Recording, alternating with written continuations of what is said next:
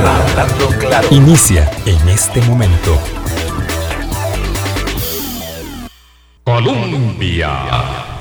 Con un país en sintonía, son las 8 en punto de la mañana. ¿Qué tal? ¿Cómo están? Muy buenos días, bienvenidas, bienvenidos a nuestra ventana de opinión. Hoy es martes 11 de mayo.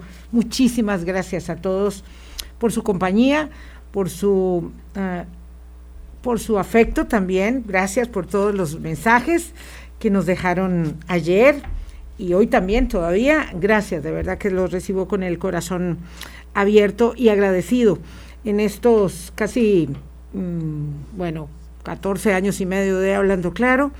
Hemos transitado por eh, aros, país estrechos, nunca, nunca ningún otro, evidentemente, como el que atravesamos en este momento, donde habida cuenta de la situación límite en la que mmm, vivimos por el alza de los contagios, la saturación hospitalaria, también encontramos grandes fisuras, pequeñas y grandes, como es la vida misma, de compleja, alrededor de las decisiones que vamos adoptando, eh, de la gradualidad o de la intensidad con que esas decisiones se van tomando. Y lo cierto es que en este tiempo, de declaratoria eh, de emergencia nacional, 14 meses ya, eh, habíamos encontrado en términos generales una gran consonancia entre las acciones del Poder Ejecutivo y las acciones de otras entidades y particularmente de una que marca el derrotero de la ejecución de las medidas de atención sanitaria que es la Caja Costarricense de Seguro Social. Esa fisura está abierta, esa diferencia de criterio está asentada entre la caja y el Poder Ejecutivo en torno a una solicitud que el fin de semana presentaron todos los gerentes eh, de las diferentes divisiones de la Caja Costarricense de Seguro Social y luego fue acompañada por la Junta misma, la Junta Directiva misma de la institución, una decisión eh, de solicitar una alerta roja que habiéndose eh, postergado o por lo menos suspendido, sí, diríamos, ya nos va a explicar don Alex Ortiz eh, cuál es el término correcto, en cuanto a esa decisión, ha generado una reacción fuerte de los médicos, de los sindicatos alrededor de, de la Caja Costarricense de Seguro Social, de profesionales y de otros de otras áreas y que vamos a poner en perspectiva aquí para entender exactamente qué significa. Hoy don Alex estuvo en la mañana con los compañeros de noticias, el tiempo nunca alcanza y ahora vamos a tratar de poner en perspectiva exactamente qué es una alerta roja, para qué sirve eh, y tal vez si nos alejamos un poquito de, de, de, de, la terminología más técnica, sea fácil entender o menos complejo entender de qué va una alerta roja y en qué situación estamos con las medidas que se han adoptado. Don Alex, de verdad, muchísimas gracias por venir. Yo sé que está muy apurado, que es muy complicado, pero era necesario conversar. Buenos días. Buenos días, doña Vilma. Muchísimas gracias y buenos días a todas las personas que, que nos acompañan en este en este programa y permítame unirme a, la, a las felicitaciones, uh -huh. ¿verdad? Ya extendidas. Eh, definitivamente, usted lo, lo, ha mencionado, llevamos más de 14 meses porque iniciamos este proceso sí. de planificación en enero. Justamente claro. el 27 de enero nos juntamos todas las instituciones del Sistema Nacional de Gestión de Riesgo, incluida la Caja Costarricense de Seguro Social, eh, el Ministerio de Salud y nosotros como como la triada de coordinación para el manejo de la emergencia y nos hemos mantenido así en todos los aspectos. Este, este tema de la alerta roja, eh, en perspectiva, y yo sé que esto va a valer muchos comentarios negativos, pero voy a tratar de explicarlo durante el programa, en perspectiva es un tema de forma, es decir, las acciones las tomamos anticipadamente desde marzo, con el primer paso que fue el declarar el estado de emergencia. ¿Cuándo declaramos el estado de emergencia? Porque también hay quienes están diciendo, y no crea, es que aquí hay frentes por todo lado, ¿verdad? También hay quienes están diciendo que el decreto de emergencia fue premeditado y eso es un peso y un costo que yo voy a asumir hasta la tumba. ¿Cómo premeditado? eh, presurizado, perdón, premeditado no. Apresurado. Ah, apresurado, sí, precipitado. Precipitado, mire, se me están... El decreto de emergencia que se emitió en marzo, en marzo después ya de los primeros casos confirmados de, de COVID. Correcto. Eh, y que, mm, digamos, anticipaba las acciones que desde enero ustedes venían haciendo. Así es, correcto. Ese decreto de emergencia hubiese... Eso pareciera absurdo cuestionarlo. Hubiese sido anticipado si lo decretamos en enero, pero lo decretamos ya con casos y con un proceso... Eh, un riesgo manifiesto de transmisión y con efectos que eh, nos hacían prever que esta situación iba a una situación muy, muy crítica. Y eso justamente nos ha permitido tomar una serie de acciones, pero múltiples acciones que hemos venido articulando, coordinando efectivamente. Esto para decirles que el acto de, declaración de la alerta, que, que en definitiva una alerta es un estado que se declara, se firma, para tomar una serie de acciones. Usualmente las alertas se declaran previo a un decreto de emergencia. Eso es, eso, eso es la costumbre, porque lo que nos permite generar un nivel de activación en la, en la población, en el Sistema Nacional de Gestión de Riesgo, para que se apliquen una serie de procedimientos. Y esos procedimientos van gradualmente aumentando hasta llegar al nivel de alerta roja, que es un estado general de desastre donde, donde la comunidad la institución o el sistema perdió completamente su capacidad de respuesta. Vamos a, vamos a situar esto en la realidad de que eh, lo entienda cada, toda persona. Viene la alerta, ¿verdad?, del Centro Nacional de Huracanes de que vamos a tener un impacto eh, de un fenómeno. Entonces se declara una alerta verde. Esa alerta pasa a ser una alerta amarilla. Y si de pronto la situación es muy grave, la categoría de la alerta sube. Y después del desastre, ¿verdad? Otto, Alma, Mitch, póngale el nombre que quiera, y después de que ocurre el desastre, de inmediato se hace una declaratoria de alerta, de emergencia nacional para 20 cantones del país, para 5 cantones, para la mitad del territorio nacional, y ahí empieza a generarse toda, digamos, la gestión, ¿verdad?, eh, de, de inversión, que hay que hacer para restituir, mitigar la mayoría de los daños. Eso es así usualmente. Es así usualmente y esa alerta está derivada a sitios específicos. Le voy a poner el ejemplo más cercano, ETA. Nosotros en el huracán ETA tuvimos prácticamente toda la vertiente del Pacífico en alerta amarilla, casi todo el país en alerta amarilla, solo el Caribe quedó en alerta verde. Creo, si mal no recuerdo, estábamos hablando de como 40 cantones aproximadamente en alerta naranja y 5 cantones, 6, si mal no recuerdo, en alerta roja. Ojancha, Nandayure, Nicoya, Corredores, Cotobruz y no recuerdo ahorita si Buenos Aires. Creo que sí, Buenos Aires.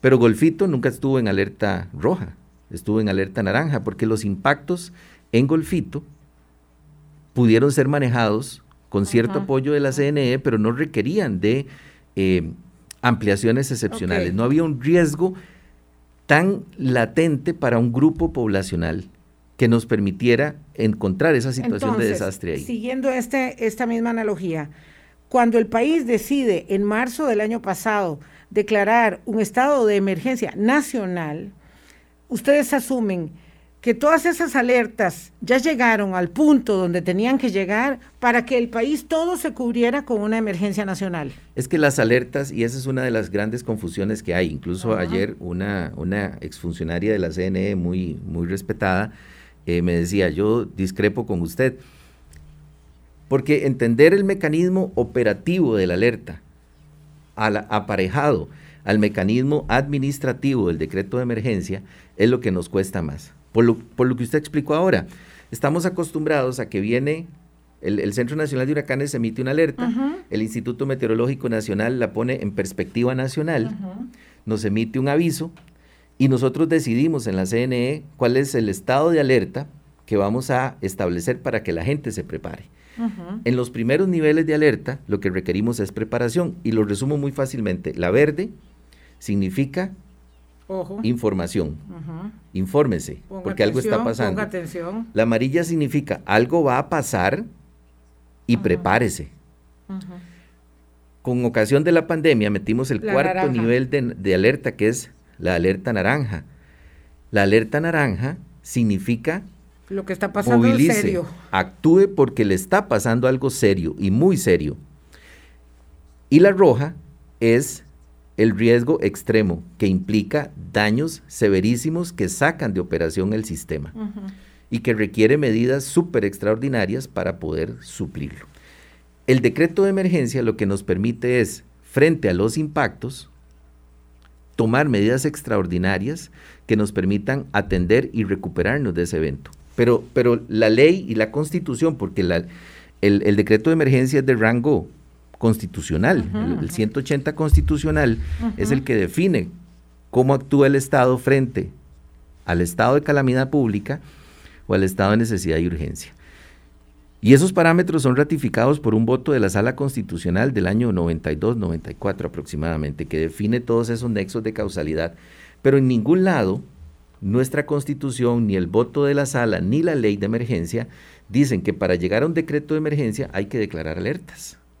Las alertas son eminentemente operativas para avisarle a las instituciones, al Sistema Nacional de Gestión de Riesgo, a la población de que hay un peligro inminente o hay un daño severo que saca de operación el sistema. Entonces, cuando se decide en marzo del año 2020, reitero, declarar un estado de emergencia nacional, ese estado de emergencia habilita los mecanismos de excepción Todos. para eh, las decisiones y para las adquisiciones y las inversiones y los gastos, como quiera que se llame, que vía excepcional, pero ello no significa sin rigurosísima observancia contralora, usted como presidente de la Comisión de Emergencias y parte del staff de la toma de decisiones va a poder ejecutar. Dígame si estoy en lo correcto. O... repítamela porque me, perdí en un momento. El, decreto de emergencias faculta a las autoridades del país para adoptar decisiones de política sanitaria, pero también de inversión de recursos y de canalización de recursos para hacer frente a las necesidades que esa emergencia nacional implica. Así es. Ok, para ello no requería de una declaratoria ni previa ni posterior de alerta roja. Ok, entonces ahora, para ir entendiendo de a poco, porque esto es, es muy fácil perderse, sobre todo cuando algo eh, pareciera teñido de sentido común cuando salen todas las gerencias de la caja, todas las gerencias. Estoy hablando de la, gerencia de recursos humanos, de infraestructura, de logística, de médica, si todas a decir, hay que declarar una alerta roja, eso genera una enorme eh, interrogante e incluso una confusión, hasta una distorsión de hechos en la opinión pública. Y además los médicos y el personal sanitario que está exhausto pone en esa solicitud, en esa carta que circula el viernes o el sábado, eh, que, se, que se hace el viernes me parece, una esperanza, una idea de que si ustedes declaran alerta roja, van a ayudar a solventar una situación de saturación hospitalaria que tiene al staff muy cansado. Y que si no lo hacen, es decir, al contrario, si no lo hacen, es porque están teñidos de insensibilidad absoluta frente a los acontecimientos que se viven cotidianamente en los hospitales. Toda esa larga elaboración para que usted explique todo. Voy, voy, voy, a tratar de explicarlo primero con un ejemplo y, y referirme a esa parte más humana, última, que es sumamente compleja y que Vamos a ver, yo con toda la empatía y, y, el carácter humanitario que llevo muy, muy dentro, eh, hoy, hoy digamos que yo me siento dolido de saber que se creó esta confusión, porque no es justo, no es justo, Vilma, para, el, para la gente que está ahí, con largas jornadas, saturada, cansada, tirada, descansando en los pasillos. Yo, yo he estado en los hospitales, yo acompañé a Marco, que ayer me dio duro en redes sociales. Eh, Marco tuvo la cortesía. Profundamente decepcionado, dijo el doctor Marco Vargas, que ayer estuvo aquí en Hablando Claro. Em, eh, con, la, con la doctora Aurora Pastor y dijo profundamente decepcionado porque no se había declarado alerta roja. Sí, y, voy a poner eso en perspectiva. Lo que usted mencionó, para comprar las vacunas no declaramos alerta roja. Para lo, comprar las vacunas nadie dijo hay que declarar alerta roja.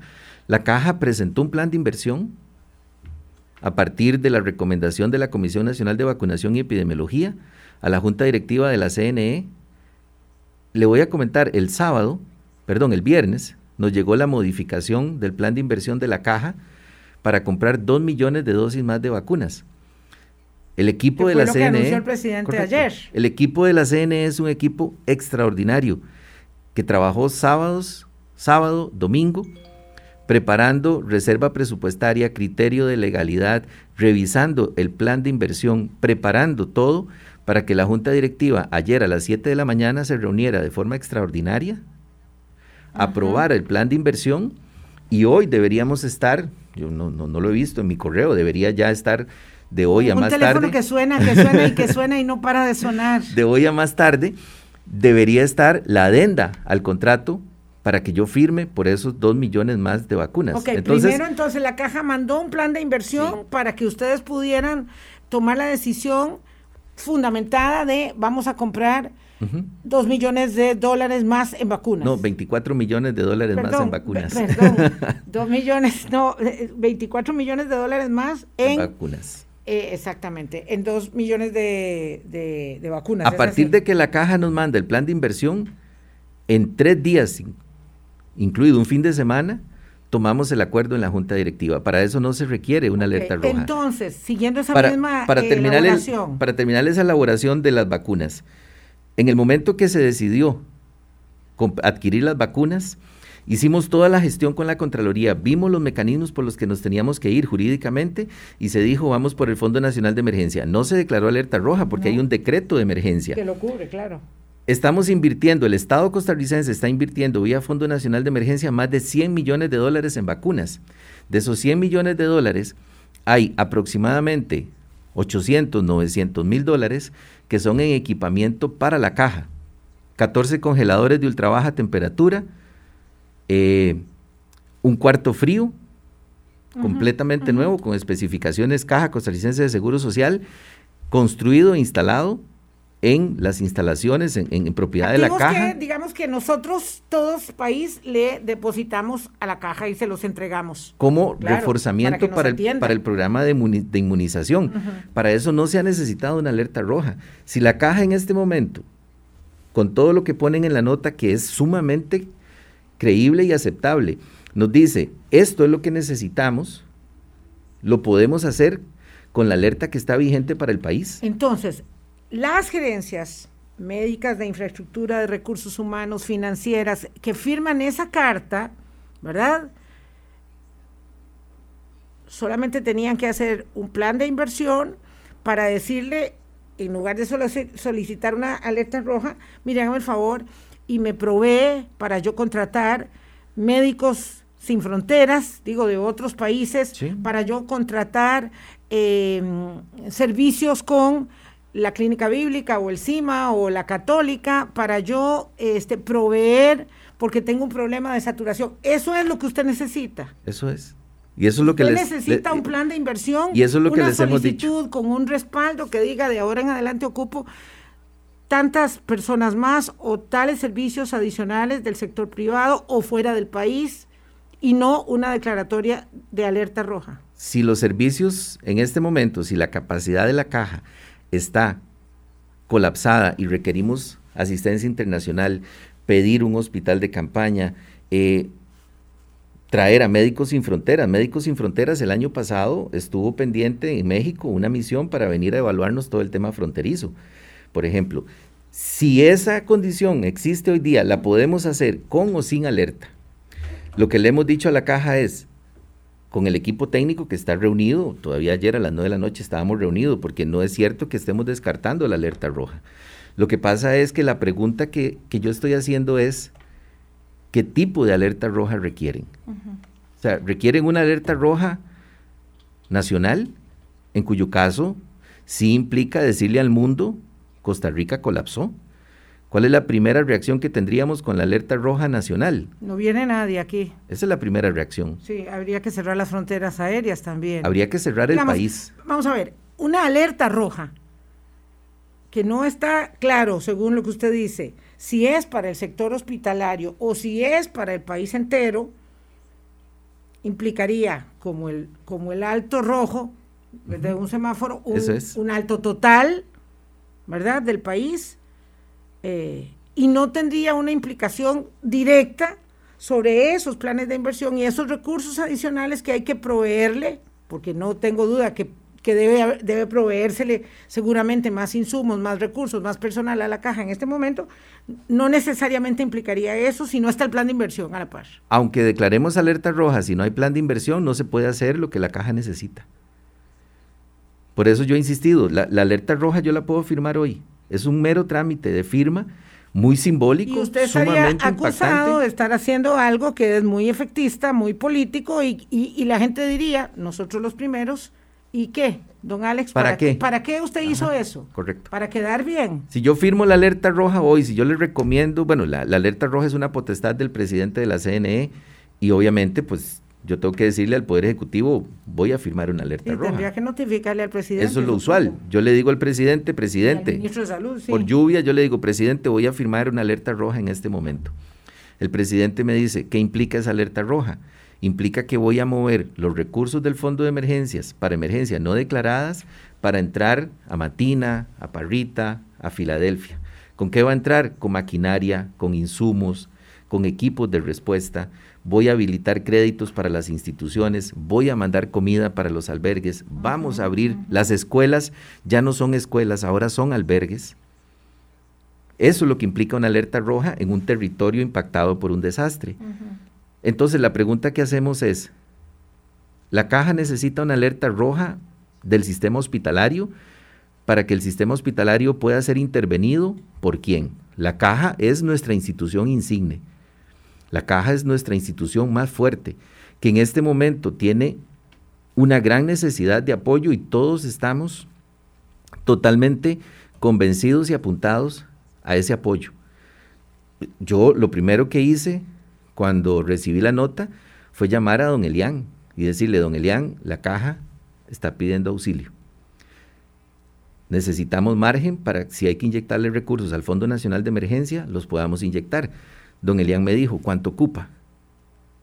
Y yo no puedo decirle cuánto ocupo porque no tengo un plan de inversión. Entonces, si yo firmo una alerta hoy, en una semana, ojalá una semana, usted me va a traer aquí a decirme, Alex, ¿qué ha pasado después de que usted firmó la alerta? Entonces yo le puedo decir a usted, sí, este plan está en camino, este otro está en camino, la unidad ejecutora es la Caja Costarricense de Seguro Social, o es el Ministerio de Salud, o es CONAPAM. ¿Me comprende? Eso, esa acción de la alerta, ese trámite de la alerta, requiere acciones operativas. Yo tengo que ir a una pausa, don Alex. Esta carta, teñida de buena intención, genera entonces una enorme distorsión innecesaria para los efectos de lograr un propósito de insuflar ánimos a la gente en el sistema de salud, por un lado, al personal, pero además de, eh, si es necesario, proveerles de más recursos en el momento de la saturación hospitalaria más álgida que estamos viviendo. Yo puedo llegar al hospital con un dolor abdominal y me duele la pierna y le digo al médico, doctor, tengo una apendicitis, necesito que me opere. Y el doctor me va a decir, a ver, a ver, ¿por qué tiene una apendicitis? Déjeme examinarlo, déjeme diagnosticarlo y déjeme decirle qué es el tratamiento que le voy a dar. Pero usted no me puede decir que yo lo opere ya. Esta carta genera una solicitud, una llamada de auxilio. Y nosotros lo que hacemos inmediatamente es convocar a un comité y decirles, ok, ustedes nos están diciendo en esta carta esto y esto y esto, necesitamos armar los planes a la brevedad. Anoche paramos a las 9 de la noche. Yo hoy en Colombia dije y lo ratifico aquí, si mi equipo tiene que trabajar 72 horas seguidas, haciendo turnos para dormir, para tener estos planes listos, lo vamos a hacer. Porque lo hemos hecho con las vacunas. Hemos tenido gente que trabaja día y noche con las vacunas para que las vacunas llegaran tercer país de Latinoamérica, séptimo del mundo. Avanzamos lento porque eso es lo que nos está llegando. Los países más desarrollados compraron todo y, tienen los mercados esa idea de que hay cosas que no se han querido hacer y que la vacunación es lenta porque aquí, digamos, falta empeño, iniciativa. Eso se, se instaló. No es así. De la misma forma, de la misma forma que, que la gente en los servicios de emergencia, en las unidades de cuidados intensivos, está dando alma, vida y corazón. También nuestros equipos legales y administrativos dan alma, vida y corazón para ayudar a los que están en la primera línea de intervención. A mí... Habría que entender que todos son de los mismos. En las últimas 20 horas a mí me han dicho absolutamente de todo en redes sociales. Pobrecita su mamá. Y eso es lo que menos hay. Una insensibilidad jamás. Pero vamos, repito, la carta, tal cual se presenta, teñida de buena intención, yo no podría poner en tela de duda que tiene una buena intención, es, digamos, inconveniente, distorsiona esa relación, digamos, de, de, cohesión de decisiones que a lo largo de estos 14 años se han venido adoptando entre la Caja Costarricense de Seguro Social y todas las contrapartes de eh, la política pública sanitaria, porque está usted, digamos, como, como cabeza visible, pero evidentemente está el Ministerio de Salud, está el presidente, la Presidencia de la República, eh, para parecer esto como un gran eh, como una gran ruptura en las decisiones que se deben adoptar. No, lo que genera es una gran confusión, porque porque estamos. porque porque pensamos que declarar una alerta roja por sí mismo va a resolver de la noche a la mañana el problema que tenemos.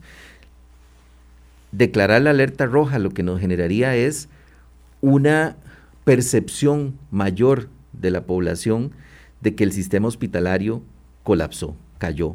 Y cuidado, porque siempre yo tengo mucho cuidado al declarar una alerta roja. Recuerde, recuerde lo que nos pasaba en una zona del país que no voy a repetir, cuando se decía aquí va a temblar, aquí va a temblar, aquí va a temblar, ¿verdad? Y entonces teníamos un sector que decía, pero por Dios, dejen de decir eso, hasta que tembló.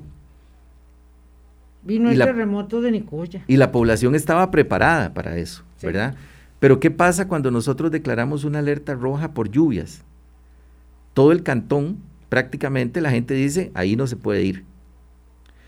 Porque hay zonas específicas en donde podemos ejercer el control. Entonces, lo que, lo que digamos me cuesta y debo aceptarlo es que, poder explicar cómo este, esta amenaza está en todo lado.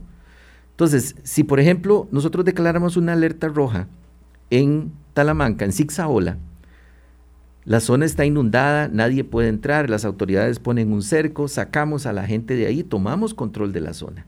Porque la amenaza está ahí y porque vamos a proteger a las personas. ¿Cómo declaras una alerta roja sobre todo el territorio nacional? Si declaro una alerta roja sobre todo el territorio nacional para un virus que podemos trasladar de un lado a otro, usted y yo, ¿cuál es la acción operativa?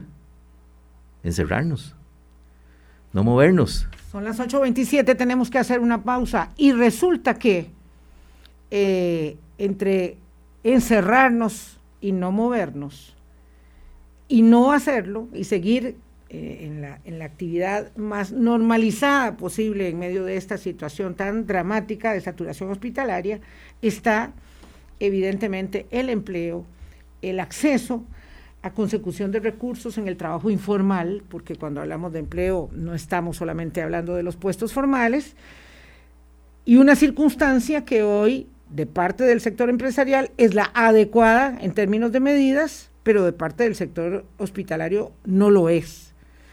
Pero si esto no fuera ya suficiente, hay bloqueos en diferentes partes del país que llevan adelante algunas personas que creen que no se van a contagiar, que no van a ir a los sistemas de salud a buscar servicio cuando se enfermen.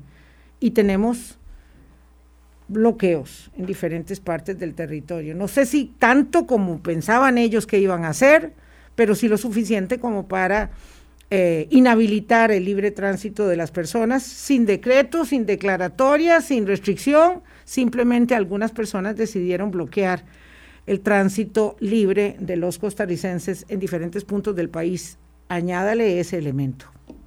Colombia. Con un país en sintonía 833. No todos son pedradas, don Alex Solís, presidente de la Comisión Nacional de Emergencias, una persona que tiene, vamos, esto eh, tómelo a modo de inventario, eh, que tiene experiencia, ¿verdad?, en manejo de emergencias aquí y fuera del territorio nacional. Yo el otro día sí decía, tengo que, que, repetirme, don Alex, porque tal vez, este, pues yo sé que usted no está escuchándonos ahí para decir si dijimos o no, que quien ha gobernado o quien ha conducido los esfuerzos de las emergencias en pandemia, solo los que están haciéndolo en el mundo hoy.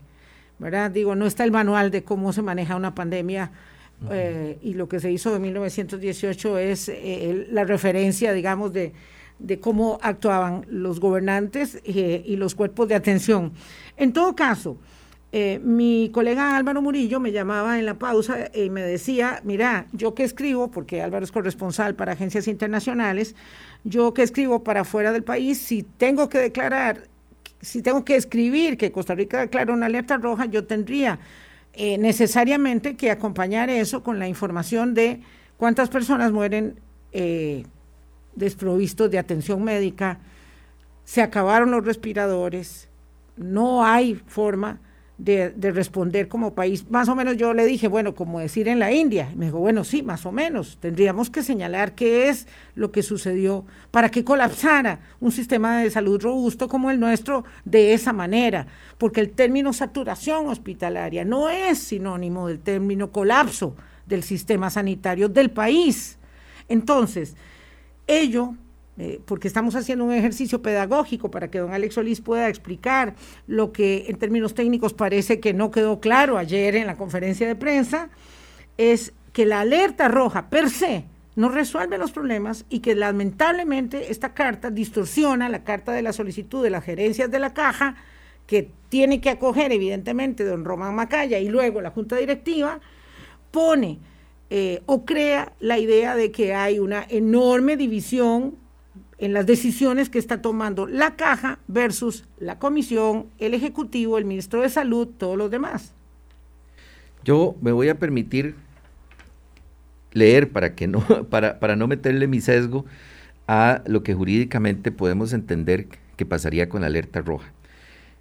Dice, es importante ¿Dónde dice? Declarar, de acuerdo con nuestro departamento jurídico, es importante señalar que si se declarara la que, perdón, que la alerta roja se declara en caso de riesgo extremo cuando sobrepasa la capacidad de una institución, cantón o país para atender el desastre, lo cual implica medidas que afectan las libertades individuales, comerciales de los ciudadanos en zonas específicas afectadas por esta declaratoria. Es decir, si la capacidad está rebosada, y ahí usted planteó algo importante, saturado, rebosado.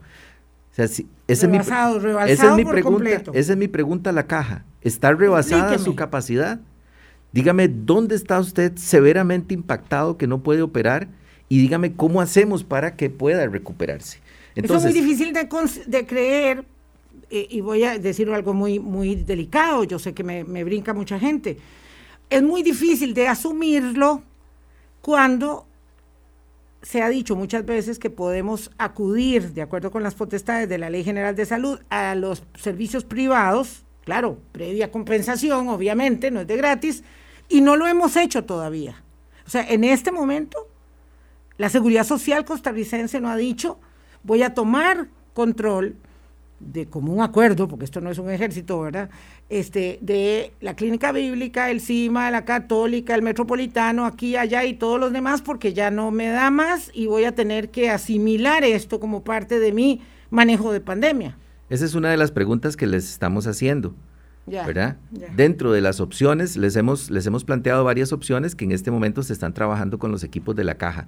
Uno, habilitemos, reforcemos la estrategia de los, de los, no de los albergues. Recuerde que hace un año estábamos aquí en este mismo escenario sentados, porque mi, mi, mi, mi disyuntiva en ese momento era cuando intentamos hacer los albergues de contención y se nos vino el pueblo encima. Nos cerraron calles, ¿Se acuerda? Sí. Nos reclamaron. Muy feo. nos reclamaron absolutamente todo. La gente, muchas, muchos pobladores trataron a las personas contagiadas con COVID. Sí, mis queridos amigos de San Carlos se portaron como menos, terriblemente mal y a mí me dolió Como menos muchísimo. que seres humanos. Sí. Y eso fue efectivo para contener brotes en ese momento. Nosotros venimos conversando con la caja la posibilidad de tener centros de cuidados básicos que nos permitan que los pacientes lleguen tempranamente a los hospitales. ¿Cuál es, cuál es uno de los tantos problemas que existen hoy día en la atención hospitalaria? Que las personas llegan muy graves ya. Y en pocos días Aguantan pasan. mucho para llegar al Exactamente. hospital. Pero, pero tampoco tenemos capacidad infinita para estar monitoreando a todas las personas en sus casas. Entonces hay personas que esperan la llamada y se salen estando sintomáticas, que no cumplen los aislamientos. Esa es una forma de es abordaje. Cierto, es cierto. Ampliar capacidad en los servicios privados. Tenemos a doña Victoria con todo el sector empresarial conversando. Lo venimos haciendo desde hace ya dos, tres semanas. Llevamos cuatro o cinco reuniones eh, con el sector empresarial, donde el sector empresarial ha ofrecido la Cámara de Salud, la Cámara de la gente que, que eh, genera eh, eventos masivos, dijo, donde ustedes nos digan, armamos las instalaciones que requieran para cuidado de personas, para ampliar capacidades. Uh -huh. Todo eso lo requerimos hacer, pero yo tengo, tengo una disyuntiva compleja. También estuve aquí en este mismo foro cuando me denunciaron penalmente por sí, señor. un pequeño porcentaje de diarios que compramos bajo un mecanismo legal válido. Sí. Entonces, cualquier paso que yo dé en falso, que haga pensar a alguien que incumplió una norma, me llevan al Ministerio Público. Porque además se asume que sí, los usted esfuerzos... no puede decir mañana yo voy a contratar los servicios de la clínica X. No. Porque va a decir, ¿y usted cuáles amigos tiene ahí? Sí. Y resulta que hay un primo quinto de su esposa que es médico es su, de ese lugar ¿cuál es y el a estudio se técnico? le hace la vida un calvario. ¿Cuál es el estudio técnico que, Que fundamenta su decisión? Entonces, por eso el equipo tiene que estar muy cohesionado. Yo, yo, doña Vilma, discrepo con el inicio del programa. No hay una división, hay una aparente división, porque tenemos un equipo de trabajo, como le digo, que estuvo reunido ayer de una de la tarde a nueve de Lo la que noche, pasa es explorando que todo en esto. política, don Alex Solís, usted que es un técnico, voy a tener que señalar esto. En política, eh, lo que parece es, Sí. y esto es política, Sí, sí. esto es política, la carta de los gerentes de la Caja Costarricense de Seguro Social, que son las personas que en recursos humanos, en aspectos financieros, en infraestructura, en decisiones de carácter médico, son los más poderosos de la institución más poderosa del país, le mandaron a usted una carta donde dice que declare alerta roja. Y eso es tan contundente que se vuelve una verdad en sí misma. Y entonces la gente está toda confundida diciendo que desgraciado este señor, perdone don Alex, que desgraciado este señor, usted lo sabe. Eso es bonito. ¿Verdad? Eso suena bonito, como me lo han de dicho. decir, no tan feo. Este señor, ¿qué clase de sensibilidad tiene? Que los médicos le dicen esto. Además, los médicos creyeron, en efecto, que esa declaratoria era importante porque les iba a resolver el agobio, el cansancio, la frustración, el agotamiento que tienen. Y resulta que esto es eh, un paso en falso. Por todo lado, don Alex. Yo, yo creo que aquí lo importante es que el equipo gerencial de la caja y el presidente ejecutivo y la junta directiva también, que respalda la nota, están dando la voz de alerta, justamente haciendo el llamado, como lo llamaríamos en el manejo de desastres, haciendo el llamado de asistencia. Y lo que necesitamos hacer es, a la brevedad, que es lo que hemos hecho convocando a la caja, sentarnos y armar esos planes. Mi primera reacción fue, invitemos a la caja a conformar el equipo técnico Pero es que y la caja ya tenía que tener esos y démosle planes los hace cuatro pasos, los cuatro pasos fundamentales para que podamos tener esos planes a la brevedad en la junta directiva. Convoqué a mi junta directiva, que son ministros y viceministros, a sesión permanente, y ellos están a una llamada. Entonces necesitamos ese espacio para terminar esos planes. En tanto eso ocurre, yo lo que quiero dejar Claro. muy claro es, no hay una negativa de la CNE a declarar la alerta roja para el sistema hospitalario. Necesito nada más la precisión de la evaluación del impacto. Y la alerta Y- roja sería solo para el sistema hospitalario, no para el país. Es que para, para poder declararla en el país yo tendría que tener la evaluación completa del país y medir las implicaciones que eso tiene para el país, como usted lo mencionó. Es una declaratoria que le solicitaría a usted el Ministerio de Salud, que es el ente rector de la política pública del, del país, y no la Caja de Seguro Social. Bueno, es un escenario. es, es, un escenario. Yo creo que lo importante... Es políticamente muy correcto, don Alex. es muy políticamente correcto. Pero la carta yo insisto, genera una enorme distorsión, una distorsión que era innecesaria, que viniendo de la expertise de los gerentes no es admisible, porque ellos tenían que estar trabajando en esos planes, en, esas, en esos documentos de respaldo, cuántos recursos, cuánto cuesta, a dónde los consigue, hágame el favor y me los trae. Eso es lo que usted necesita. Lo, positivo de la carta, doña Vilma, en medio de todo esto, no importa cuánto cuánto palo uno tenga que llevar. Lo positivo de la carta es que está poniendo en perspectiva la situación que se vive y nos permite acelerar la construcción de esos planes. Nos permite eh, conseguir los recursos, nos permite unir esfuerzos, unir a la Asamblea Legislativa, unir a la Contraloría General de la República. Mire, qué pena, qué pena decirlo, pero yo tengo, no sé, seis, auditorías encima y algunas de esas auditorías eh, son sobre la marcha. Nosotros hemos sido vehementes con los equipos de la Contraloría y les hemos dicho, miren, ustedes están, están, interfiriendo en el manejo de la emergencia. O sea, si lo estamos haciendo mal o medio mal, llámenos a cuentas después, como yo lo dije aquí una vez. es pos, control es pos. Exacto. No, gobernar. Yo no tengo ningún problema de ir a enfrentar los procedimientos administrativos y de cualquier tipo que me quieran endilgar después de esto, pero por ahora déjenme trabajar porque el país necesita. está parada en la escoba. El país necesita avanzar. El Ministerio de Salud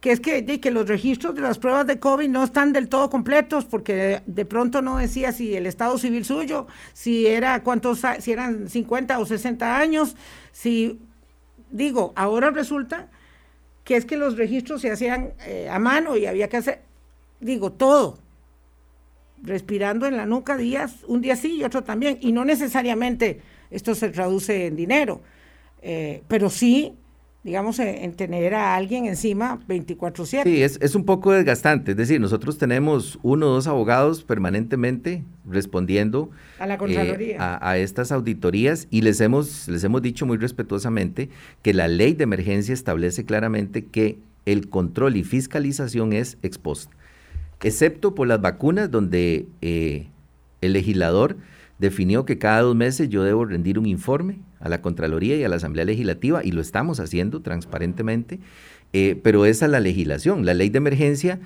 le da a la CNE la potestad de tomar estas acciones extraordinarias y después rendir cuentas. Para eso el presidente de la institución, como, como representante legal y como apoderado, tiene que rendir cuentas y en esa línea estamos. Voy a hacer una pausa. Mi querido amigo José Luis me dice que la discusión está mal planteada porque nos estamos quedando en la letra menuda de si es rojo o es naranja. Y el tema es que se requieren más medidas restrictivas y no se están adoptando. Los efectos económicos igual se darán y peor aún los sociales y políticos del colapso del sistema sanitario y de las muertes. Vamos, yo quiero ser muy honesta, digamos, nos da para lo que nos alcanza en este acercamiento temático, José pero resulta que es que eh, se hizo creer al país en una carta de fin de semana que declarar una alerta roja nos podía resolver el tema de la saturación hospitalaria. Y es muy importante entender que ese no es el tema, que el frío no está en las cobijas. En efecto, podría ser que lo que haya que hacer es declarar medidas más restrictivas a nivel nacional que las que se han declarado. Pero ahí está que el sector empresarial no acepta más medidas, y no es solo porque esté empeñado, porque caprichosamente no las acepta. Parece que todos hemos llegado al convencimiento de que esa es la realidad socioeconómica del país, que no hay bonos para asistencia social. Eh, y que hay gente que la está pasando muy mal, aunque ayer alguien me dijo que era una aberración que yo dijera que aquí hay hambre. Hay gente que la está pasando realmente mal, Alex. 268 mil personas perdieron el empleo durante la pandemia. Eh, es una cifra equivalente a la cantidad de personas contagiadas, 265 mil contagiadas, 268 mil personas desempleadas durante la pandemia. Y, un dato importante sobre el cierre, de verdad, y no es que yo esté defendiendo a ultranza que todo tiene que estar abierto, estamos metiendo a foros, estamos haciendo controles. Según los datos del Ministerio de Seguridad Pública, solo el 5% de los establecimientos visitados incumplen las medidas los protocolos, porque hay un compromiso fuerte. La gente no se está contagiando ahí, la gente se está contagiando en las fiestas, en los té de canastilla, en los cumpleaños, en los karaokes, y eso es comportamiento humano. Por eso yo ayer dije, cerramos el país y la gente se va a escapar por donde no hay policías para ir a hacer la fiesta. La gente se va a encerrar en las fincas a hacer las fiestas. Hacemos una pausa y venimos para el cierre con el presidente de la Comisión Nacional de Emergencias, Alex Solís. Colombia. Por un país en sintonía, 852, don Alex, tres minutos. La carta solicitando alerta roja realmente lo que quiere, eh, lo que debemos interpretar es que pretendía un cierre del país, un cierre de las actividades económicas. Eso por un lado. Y lo otro, me, pregunta mi colega si eh, usted puede afirmar de manera contundente y científica que son los test de canastillas y las fiestas puertas para adentro lo que está generando el contagio y no esas actividades socioproductivas? Eh, vamos a ver, en la, en la, segunda pregunta hay una estadística que el Ministerio de Salud tiene, eh, yo en este momento no la ando conmigo, estoy, estoy citando datos generales, pero, pero a grosso modo Recuerdo que un porcentaje mayor al 50% está asociado a contagios en actividad, en el entorno, en actividades sociales y en algunos casos la gente refiere que el contacto fue un familiar. Y un porcentaje muy alto también de ese grupo dice que es desconocido. Y de ahí se va al plano laboral y otras categorías que el ministerio tiene. Son datos que existen, se pueden, se pueden obtener. Ahora. Pero entonces sí es desde las actividades sociales de amigos y del núcleo familiar donde se reporta más del 50% de casos. De acuerdo con los datos del ministerio, sí, por supuesto, por supuesto que yo hice, di un ejemplo, de té de canastilla, fiestas de cumpleaños. De hecho, la CNE tiene una campaña abierta de no haga fiesta de cumpleaños, no vaya a tomar café con su amigo que no es su burbuja social. El punto clave aquí es rompimiento de la burbuja social, ¿verdad? Y además, eh, bueno, yo muy, muy respetuoso Digo, si uno no piensa que en una fiesta como la que se desarticuló en León 13, de las cuales la, policía ha logrado desarticular unas 40 aproximadamente, donde ha podido entrar, porque en el resto no ha podido entrar. Y vimos cómo salía y salía y salía y salía gente sin mascarillas, sin ningún distanciamiento. De ahí, perdóneme, yo creo que no, no, no hay que, no, no hay que pensarlo dos veces. Eh, en relación con la con la carta, yo, yo no podría interpretar eso, yo la carta la, la, la analizo, la solicitud la analizo como lo que es, una solicitud de ayuda, como mencioné, y eso genera una respuesta inmediata de nosotros para articular el equipo que nos permita avanzar en esa ayuda que la caja necesita y conversar con ellos si efectivamente lo que requieren es una alerta roja para el sistema hospitalario. Yo quiero dejar muy claro que en ningún momento estamos dejando solo al personal de primera línea ni a ninguna institución. Nosotros hemos sostenido un operativo de apoyo institucional con equipo de protección personal, con equipo de higiene. Hemos sostenido un apoyo de asistencia humanitaria. Hemos contratado más de 200 personas que están ubicadas en el Ministerio de Salud, en el Ministerio de Justicia, en el Inciensa y en, la, y en el sistema 911 de emergencias para apoyar personal médico de enfermería y lo mismo podríamos hacer con la Caja Costarricense de Seguro Social. Así que la mayor solidaridad, identificación con el trabajo que se desarrolla y el compromiso de trabajar día y noche para poder fortalecer esa capacidad de respuesta de los servicios de salud. Señor eh, presidente de la Comisión de Emergencias, 30 segundos. Ayer hubo bloqueos en diferentes partes del país y hoy va a suceder lo mismo y mañana también. ¿Usted qué le dice a la gente que está dispuesta a tirarse a la calle por un proyecto de ley que no existe? O una mentira claramente adobada para que la gente vaya a los bloqueos. Por favor, no propiciemos violencia social, no generemos este tipo de reacciones. Estos, estos bloqueos lo que nos generan son focos de contagio y además de eso nos llevan a una inestabilidad que frente a la situación sanitaria que vivimos realmente nos pondría en un escenario muy, muy complicado. Tenemos que ver los ejemplos de otros países, tenemos que ver lo que pasa en otros lugares del mundo que no nos están dejando eh, posibilidad de luchar adecuadamente contra esta, contra esta pandemia.